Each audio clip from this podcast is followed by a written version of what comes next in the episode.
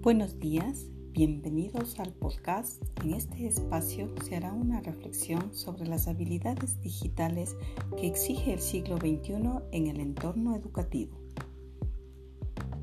Los recursos digitales como el hardware y el software, si bien son un complemento en la educación, sin embargo su uso no garantiza la calidad de la enseñanza-aprendizaje sino más bien son el desarrollo de las habilidades digitales, tanto en educandos como en educadores, que abre esta oportunidad.